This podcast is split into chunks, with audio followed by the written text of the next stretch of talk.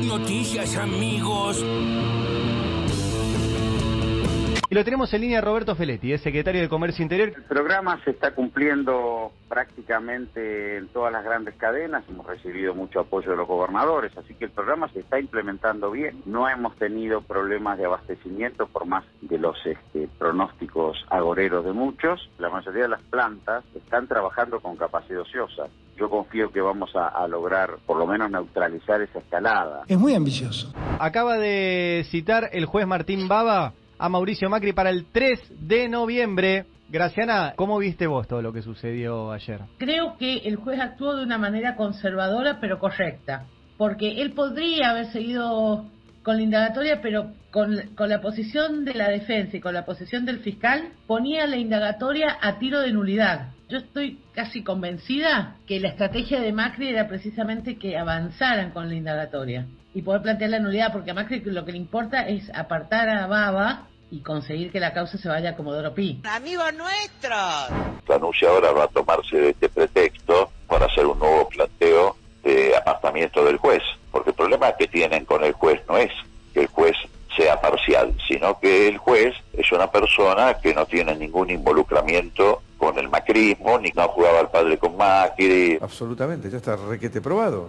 Hoy lo viste a Kreplak riéndose o burlándose de Macri, eh, o no de Macri, de la poca convocatoria que había sí, habido. No. El ministro de Salud de la provincia de Buenos Aires. Pero lo que dice, Yo no. lo que te quiero decir es, es que lo, lo, politizaron, lo, lo, llevaron a un tema eh, claramente político. Hace un videito, no sé si lo viste, se, se, graba, se hace el canchero. No tiene vergüenza, Kreplak, ¿no? Puesto Porque... número 11 en el mundo muerto. No, eh, y además a la hora, a la hora de contar los votos en la primaria, este, no, no, no tiene coherencia con el nivel de movilización. Es el ministro es de Salud cosa. de la provincia que peor manejó la pandemia. Sin duda, sin duda, el más irritativo, el que peor imagen tiene. ¿Por qué se enojan? Pero la palabra espionaje le cabe a esto. Espionaje sobre los familiares de las víctimas. ¿Qué, ¿Cuál es la información tan sensible que puede tener el familiar? Y de bueno, puede el gobierno haber estado preocupado por la, porque en ese momento, eh, ¿te acordás que había marcha, había manifestaciones, había una incertidumbre? En esto eso sobra. Pero una cosa es, che, fíjate a ver qué dice, pinchale el teléfono a este para ver si están enojados con nosotros, qué sé yo. Y otra cosa es, a mí me suena la palabra espionaje No. de una película que, Pero le, es- que le van a sacar la información a ver si le vendieron a China Si o una, a Rusia. si una pinchadora de información teléfono sensible. no está ordenada eh, por el juez, es un delito, ¿eh? Otro que lo mandás a espiar lo tocan el timbre. No, lo que hice fue leer tu libro. gobierno nacional. Lo primero que hice fue leer tu libro. ¿Te acordás el del 2009? ¿Qué significa ser progresista en la Argentina? Sí. Estabas ah, bastante enojado, por ejemplo, con López Murphy, que lo, que lo asimilabas a Videla. No sé si te acordás. No, no. Lo escribiste en el 2009. ¿No te López acordás? Con Te lo mando. Sí. Sí. Bueno, ¿Qué a ver. dice? Afirme que la destrucción de la Argentina productiva fue llevada adelante tanto por Martínez de Oz como por Caballo, Manchinea y López Murphy. Y señale que no hubo diferencias sustantivas entre Videla, Menem y De la Rúa. Por, Por no supuesto, recordarte las puteadas de que le dedicabas Obvio. a Macri, a quien hoy defendés y abrazás fuertemente. Ahora he cambiado de opinión. Sepan que, que yo también. Hoy no estuviste en Dolores. ¿Por ¿Cuál? qué? Primero porque ¿Por con qué? 40 grados yo no voy a ningún lado. Bien. Porque soy chaqueña, nací en el quebracho, viví a 50 grados, a mí no hay papa que me movilice con 45 grados, pues se duerme la siesta. Hacía rato que no me hacía reír genuinamente, Carrió. La Sí, verdad que me estuvo sacó- bien, Me sacó bien, una sonrisa bien, con esto. ¿Entendieron? Y Sí. empatiza. Es de las pocas maneras con, de las que Carrió puede empatizar con alguien. Claro. Que- que dice- y la verdad, 40 grados de calor, hablar de la siesta. Same, amiga. Por nadie, eh, por nadie se moviliza Carrió. En La Nación Más también, Tombolini, tratando de recordarle a Fernando Iglesias cosas que escribió Fernando Iglesias. Claro. El Fernando Iglesias del pasado, que no recuerda al actual Fernando Iglesias. eh, y Tombolini tiene la particularidad de, de ser bueno en la discusión mano a mano. En ese, Sí, no sí, es la sí. primera vez que lo, lo- lo escuchamos así.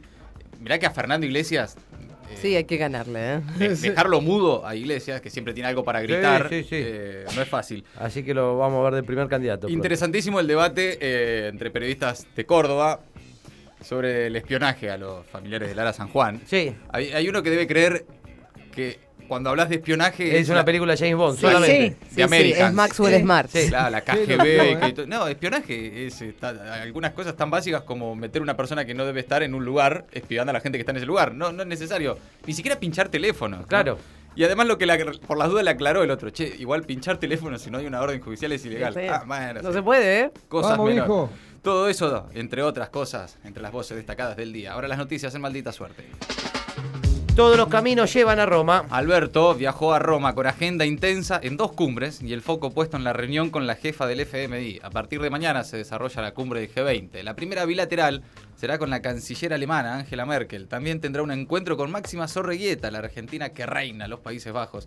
Alberto tendrá un mano a mano con la gerenta del fondo, Cristalina Georgieva. Luego de una semana donde levantó el tono crítico y confrontativo con el organismo. También se reunirá con el presidente del Consejo Europeo, el primer ministro de España y la presidenta de la Comisión Europea. El objetivo, entre otros, es obtener un apoyo internacional, otra vez, para la negociación de la deuda de 44 mil millones de dólares que tenemos con el fondo. El gato no zafó. Alberto firmó el decreto que habilita a Macri a declarar en la causa por espionaje ilegal a familiares de víctimas del AR San Juan y fue citado nuevamente para el 3 de noviembre.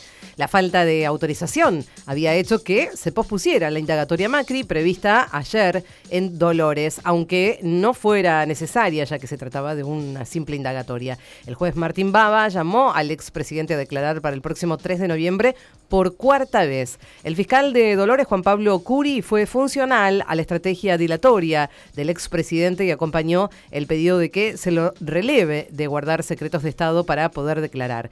Esto obligó al juez a suspender la audiencia. Los querellantes se manifestaron inquietos con la actitud del fiscal, que la semana anterior se había reunido con el procurador interino Casal, que responde a Macri.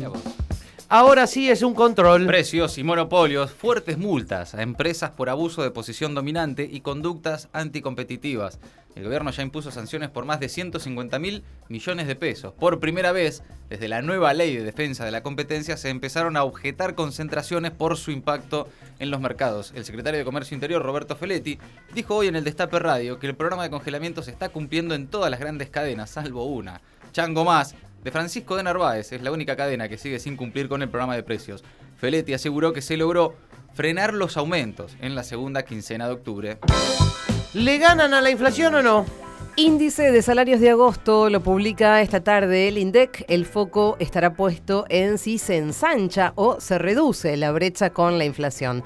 Ese indicador toma en cuenta los salarios privados, los públicos y también los no registrados. Según el Ministerio de Trabajo, los salarios registrados avanzaron un 4,2% en septiembre y le ganaron a la inflación. El salario promedio fue 94 mil pesos.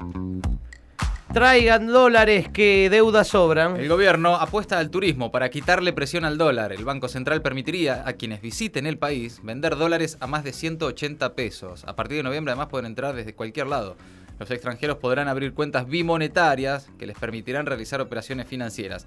Se busca sumar oferta a las operaciones cambiarias bursátiles. A partir del 1 de noviembre se reabren las fronteras y el gobierno de esta manera acelera gestiones para atraer turistas, captar sus dólares y desinflar la cotización del blue. Ya podemos entrar a Europa. Argentina Bien. ingresó Bueno. a la lista de países seguros para viajar a la Unión Europea sin restricciones de vacunas. La medida exceptúa a los viajeros de realizar la cuarentena una vez que ingresan a territorio europeo. La UE, es decir, la Unión Europea, considera válidas todas las vacunas aplicadas en nuestro país, incluidas, esto me acabo de enterar, la Sputnik B.